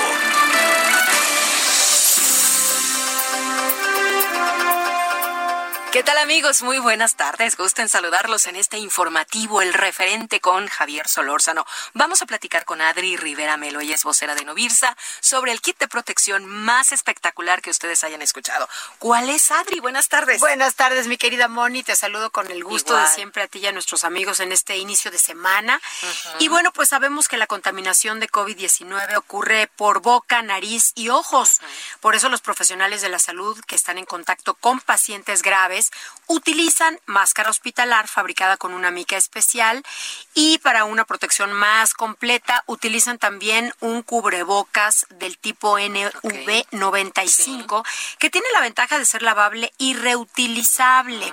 Pero bueno, pues lo más importante aquí es la oferta, la promoción de este kit de protección porque si llaman en este momento, anoten el número, es el 800 mil en la compra de dos máscaras hospitalar y dos cubrebocas NV95 van a recibir de regalo otras dos máscaras hospitalar y otros dos cubrebocas NV95. ¿Cuántas piezas son? Estamos hablando de un total de cuatro máscaras y cuatro cubrebocas, o sea, el doble, el doble.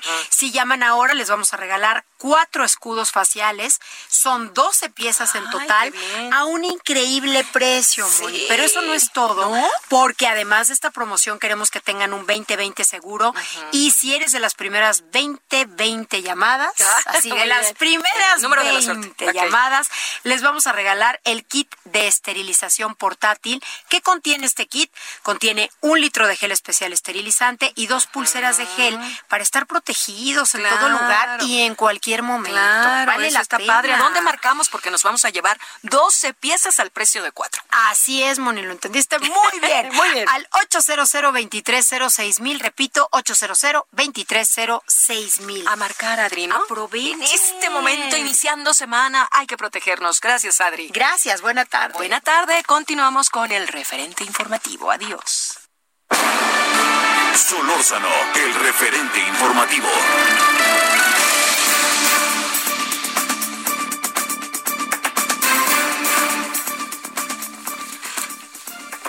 Vámonos a las 17 con 32 en la hora del centro. Le decía yo que algo que no, no, no podemos pasar por alto es eh, que a pesar de que ya llevamos tiempo bajo esta misma dinámica, eh, el hecho de que eh, las Fuerzas Armadas sigan en funciones de seguridad y que además se tenga ya certeza de que así será hasta el 2024, obliga de nuevo a colocar y a pensar, no dejar de pensar el tema, ¿no? Porque se vuelve una contradicción brutal en función incluso de lo que el actual gobierno dijo cuando era de las muchas veces que ha sido candidato, ¿no? Pero para, para plantear el asunto también tiene que ver con quien en muchas ocasiones están llevando efecto las detenciones propias de sus funciones, pues acaban siendo las Fuerzas Armadas. Y entonces, ¿ante qué estamos? ¿Qué anda pasando? Ya además los metemos hasta casi como ministerios públicos, Dios santo. Bueno, César Gutiérrez Priego, abogado en Fuerzas Armadas, eh, y le quiero agradecer que esté con nosotros. César, gracias, ¿cómo has estado? Muy bien, Javier, un placer saludarte.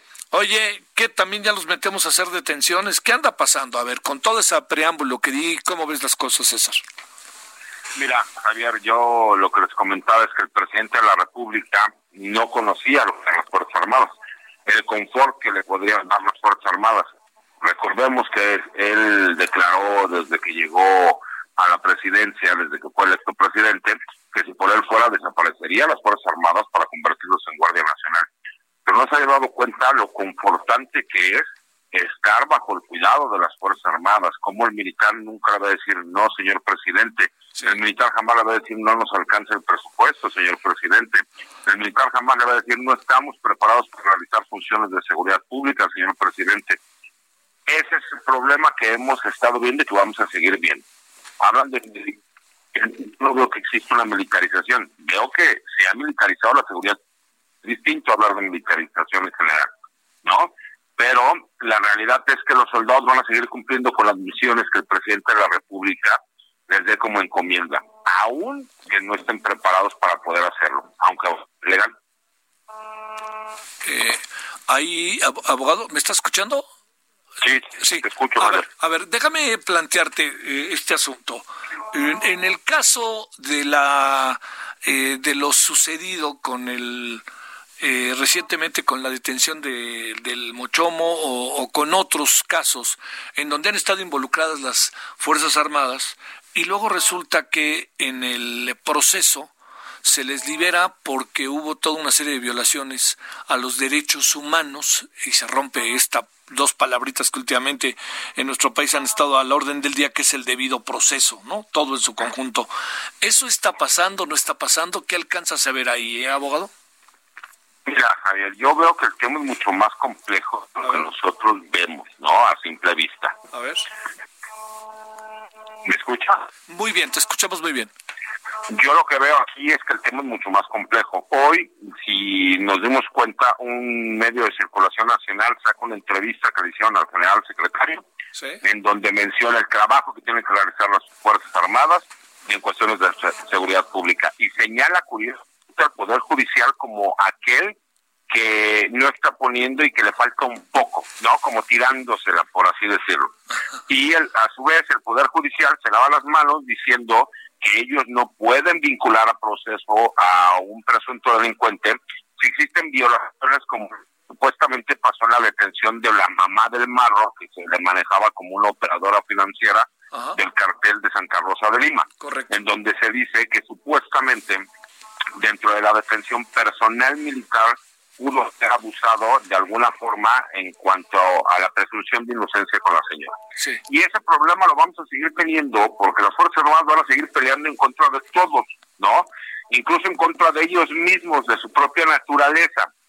Tenemos que entender que el personal militar que ha sido asignado a la Guardia Nacional ya no importa que hayan sido policías militares porque de acuerdo al decreto que el presidente eh, se publicó con, con la ley de la Guardia Nacional, pues ya también la Fuerza Permanente puede hacer funciones de seguridad pública, pero aparte con todas las de la ley.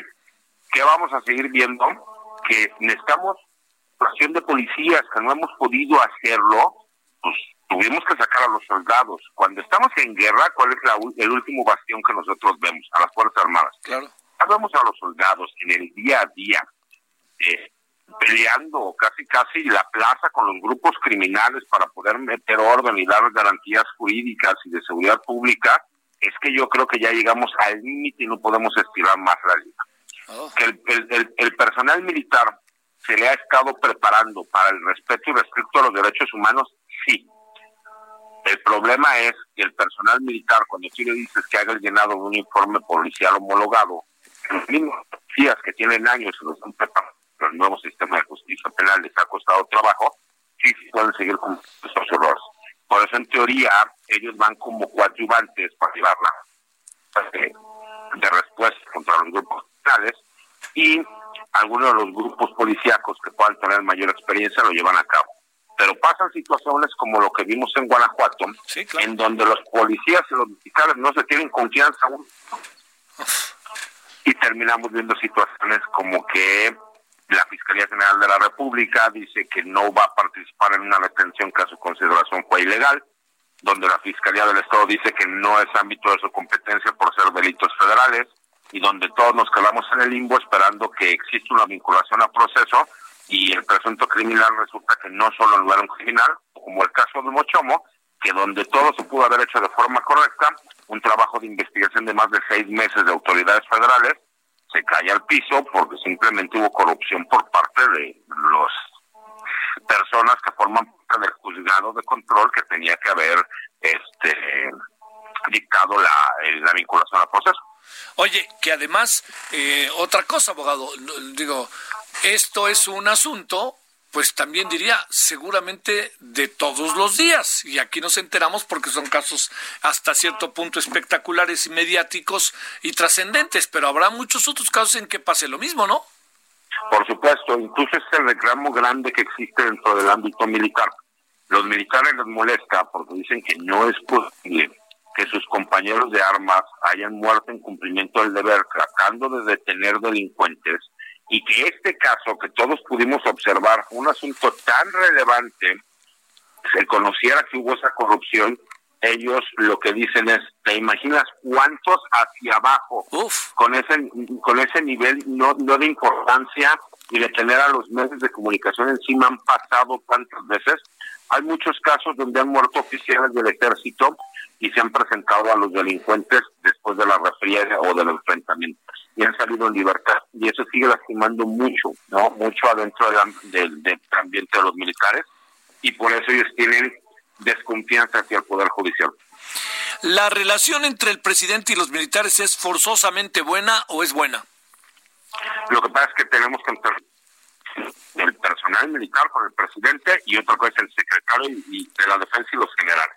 A ver. El secretario de la defensa y los generales, por supuesto que tienen excelente relación con el presidente de la República el personal de tropa, el personal de, de, jefes, los oficiales, en, el caso de la Marina, pues la marinería, eh, los oficiales, los capitanes, pues obviamente tienen un poquito de recelo porque les ha aumentado a más del doble el trabajo que tienen que realizar.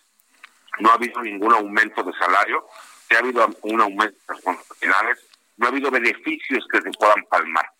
Y como general, pues el general le dice, es que a ver, a todo el mundo le han bajado el sueldo porque estamos en la autoridad republicana, pero a ustedes no, le, no les han bajado el sueldo porque el presidente los considera.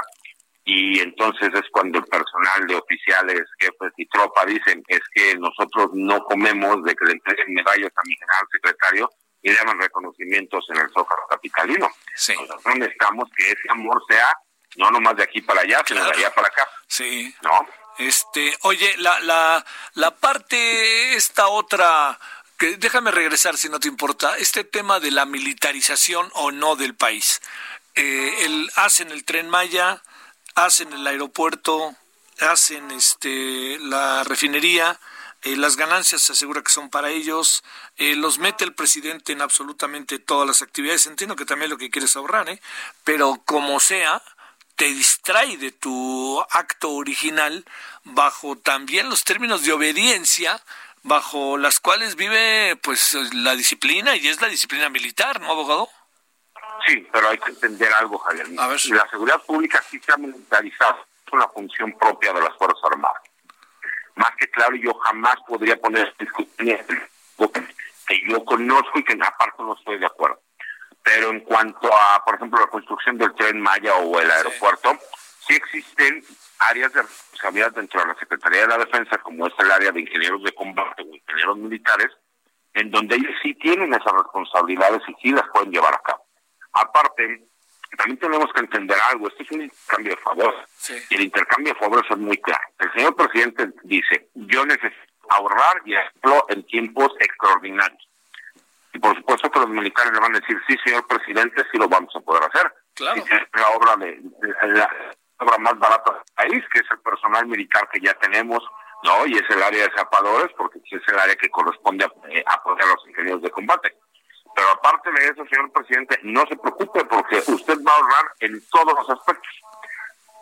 ¿Cómo puede el presidente de la República no enamorarse en ese intercambio de favores y esa cuota de poder que le cede al ejército porque si lo vemos, y ahí es donde retomo lo de los generales, pues a los generales, por supuesto que es maravilloso el saber que tienen mayor mando, tienen mayor oportunidad de poder ejercer este el mando de su personal y que incluso muchas de las muchos de los mm, negocios que se hacen autorizados por así decirlo pues es por el mismo personal militar retirado ¿por qué? porque incluso los mismos como el presidente lo dijo dejaron de ser una carga para el gobierno federal quiere estimular lo que hizo Chile con la ley del cobre, donde las Fuerzas Armadas tengan que autogeneren recursos para que no sean una carga para el Estado. Y ese es, esa también es otra, ¿no? Esa es otra, este, otra faceta. A ver, déjame cerrar. Eh, esto no va a cambiar, ¿verdad? No, por supuesto que no, al contrario, yo creo que la luna de miel va, va, a incrementarse entre la cúpula de poder del ejército, que son los generales y la plan mayor de la Secretaría de la Defensa y el sector de la Defensa, igual en, eh, para con el presidente. Porque la disciplina y, y el sentido irrestricto siempre va a ser a favor del comandante supremo. Yo sigo viendo que el personal de tropa, los oficiales y los jefes, eh, sí va a tener que haber algún estímulo importante porque sigue falleciendo personal militar en esta que no quieren llamarle guerra contra el narcotráfico, pero llamemos la cruzada de militarización de la seguridad pública del país, no para ser un poco auténticos. Y eh, sigue falleciendo personal militar, siguen involucrados en problemas de carácter legal. Eh, hemos visto delincuente está en un problema, ya en un juzgado para y siempre encuentran alguna razón por la cual se le violaron sus derechos. Cuando los militares son los que están en esa problemática, nunca hay una justificación para que les hayan violado los derechos, con todo y que a los años se demuestra con protocolos de Estambul y las denuncias y los peritajes, incluso recibieron, eh, ¿cómo se llama?, este, torturas por parte de sus propios compañeros. Esa es la disyuntiva. Tendrá que entender el presidente que la raza de bronce, no, la gente de abajo, no son nada más los generales y ni los que están arriba. Tendrá que ver que va a tener que sentarse y entender cuáles son las necesidades básicas que ellos tienen, porque les triplicó el trabajo, pero no hay ningún apapacho y ellos ya no quieren tanto reconocimiento, prefieren verlo en centavos para poder llevar comida a su casa. Pues esa es la clave de la vida, ¿no, señor abogado? Pues de eso se trata, ¿no? Pues la gente quiere tener la, lo, básico. Oye, una, una última este, cuestión. Estamos, eh, digamos, eh, lo, que puede aquí darse es, ¿ves eh, algunos militares en retiro, generales? no sé si viste ese famoso artículo del Universal hace dos semanas. Este que haya inconformidad. No es que vaya a cambiar el orden de las cosas, pero que haya una inconformidad que, que tenga que ser inevitablemente tarde que temprana tomada en cuenta por el presidente. Eso que sí, pero aparte incluso por quien escribe la general Polito. El general Aponte Polito fue general de división. Eh, incluso él cuando estuvo en el activo, su, su carrera se vio afectada porque en un par de ocasiones él confrontó en discursos públicos a los gobernadores de los estados. Uno de ellos, el que fue gobernador de Sinaloa. Eh, una persona que tuvo una buena carrera militar, que no está ligado a um, grupos priistas o panistas como algunos otros generales sí, sí lo han estado, y que la realidad es que sí alza la voz porque si hay una inconformidad, es una inconformidad fuerte, eh, porque aparte de un cambio generacional importante en, el ejército. Yo comenté en algún momento que el general secretario vino a romper con una famosa cofradía del poder que había eh, tenido ostentado el, y acaparado eh, la Secretaría de la Defensa Nacional en los últimos 30 años. Pero de alguna forma él sigue luchando con ese grupo de poder y la realidad es que no puede tapar el sol con un dedo. El personal militar sigue teniendo molestia y al no poder expresar por los mismos leyes y reglamentos militares no te prohíben estar en desacuerdo. Nada más te explican cuál es la forma para manifestar ese desacuerdo y que tiene que ser por escrito de acuerdo a los diferentes calafones militares que correspondan. No pueden salir ellos a alzar la voz y decir, estamos molestos porque siguen matando personal militar y porque vemos que no nos apoyan. La misma sociedad nos pide que estemos en la calle, pero las autoridades que nos deberían de ayudar, cuando hay cualquier situación o cualquier problema, son los primeros en criminalizarlos. Pues por supuesto que el presidente va a, tener, llegar un momento forzoso en que va a tener que decir, o los apoyo por completo, o de plano me hago de la vista gorda. Y ahí es donde podemos tener problemas, donde no solo veamos al general Aponte Polito, sino a otros generales de renombre, eh, a lo mejor alzando la voz. Claro. Bueno, abogado, como siempre, César Gutiérrez Priego, gracias, abogado, que estuviste con nosotros. Al contrario, Javier, gracias a ti, te mando un abrazo y saludos a tu auditorio. Muchas gracias, buenas tardes. 17.49 en la hora del centro. Solórzano, el referente informativo.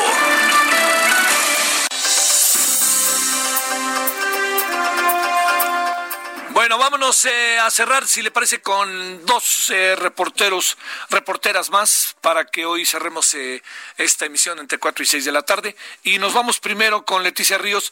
¿Qué pasa en el Estado de México que hoy empezó a abrir, no? Leticia, cuéntanos. ¿Me escuchas, Leti? A ver, Leticia Ríos, ¿me escuchas? ¿Me escuchas? Ahí, a ver, pasó algo. Se cortó, se cortó. Bueno, a ver, este, la, la idea es, eh, le adelanto, no mucho, para que Leticia nos dé la información. Los industriales, eh, como ven y como ve toda la sociedad mexiquense, esto que tiene que ver con lo, la apertura que bueno, todos sabemos que la queremos, la necesaria apertura, etcétera, pero también le quiero decir que esa apertura lo que tiene es eh, pues bemoles, ¿no? También ya hemos hablado mucho de ello. A ver, Leticia, ahora sí te escuchamos. ¿Qué pasa allá en Edomex? Hola, ¿qué tal, Javier? Buenas tardes. Javier, la decisión del gobierno del Estado de México de reabrir algunas actividades comerciales y de gobierno, a pesar de que el semáforo epidemiológico se mantiene en rojo en la entidad, fue acertada, pues ya resultaba insostenible el daño a la economía, aseguró Francisco Cuevas Dobarganes, director general de la Unión Industrial del Estado de México. Sin embargo, destacó que será necesario reforzar medidas sanitarias, ubicar sitios de alto riesgo de contagio e iniciar campañas mediáticas con mensajes más duros para la población. El representante de los industriales mexiquenses destacó que en este momento en el que continuamos con una gran cantidad de contagios y fallecimientos, resulta imposible cerrar totalmente la economía para contener la propagación de la enfermedad. Precisó que la sincronía con la producción de autos con Estados Unidos, el daño patrimonial de las familias y empresas, así como el desempleo y la presión social hacen inviable tomar decisiones eh, duras. Destacó que además el paso al semáforo naranja en la Ciudad de México ponía a las empresas del Edomex en desventaja. Y bueno, esta es la reacción de los industriales ante este regreso a actividades en el Estado de México que como sabemos el día de hoy inicia a pesar de que estamos en rojo, ya restaurantes, papelerías, hoteles, mueblerías, talleres y centros comerciales abrieron sus puertas con un aforo del 30% en la entidad. Hoy, como sea, abrimos.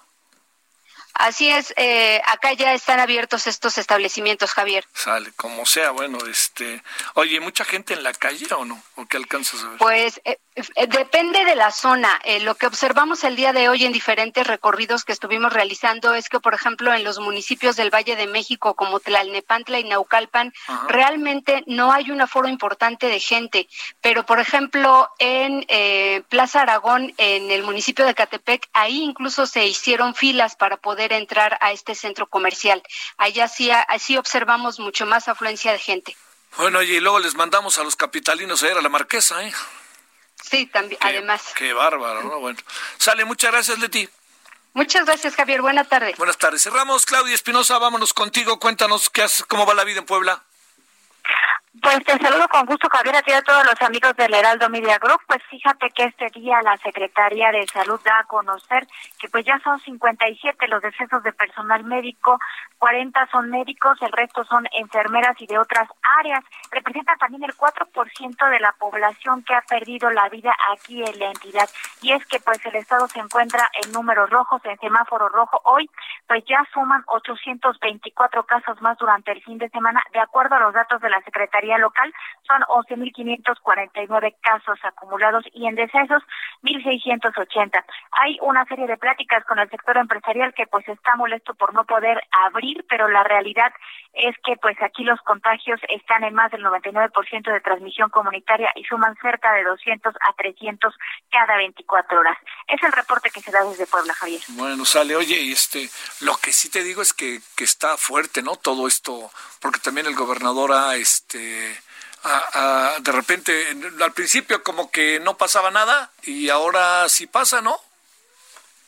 Así es, ahora sí pasa, pero el asunto es que ha sido enfático en decir que pues ninguna de los decretos tendrá una sanción económica única y exclusivamente se están aplicando sanciones hacia los restaurantes, hacia los comercios y justamente de ahí lo que ahora ha generado molestia en estos dos sectores que pues están pidiendo que también se sancione a los comerciantes informales.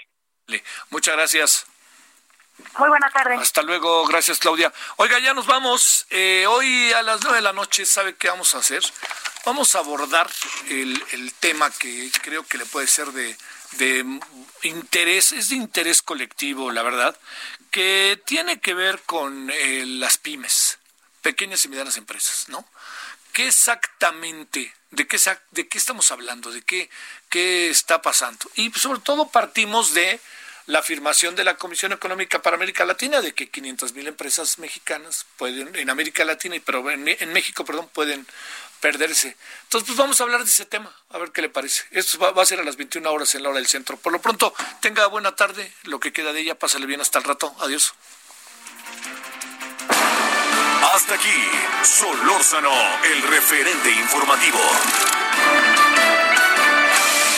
Escucha la H, Heraldo Radio.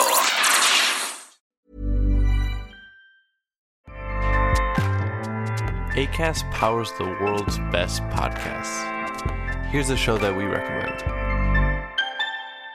The Real Housewives is a guilty pleasure for most, but if you're looking to not feel guilty about that pleasure, tune in to Everything Iconic with me, Danny Pellegrino, where I break down all the messy moments and behind the scenes antics of Bravo's popular franchise. And on Everything Iconic, I also interview celebrity guests like Kelly Ripa, Kiki Palmer, Drew Barrymore, Cameron Diaz, and more about their guilty pleasures, their past work, and so much more.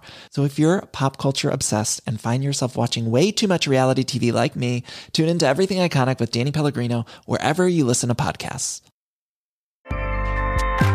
ACAST helps creators launch, grow, and monetize their podcasts everywhere. ACAST.com.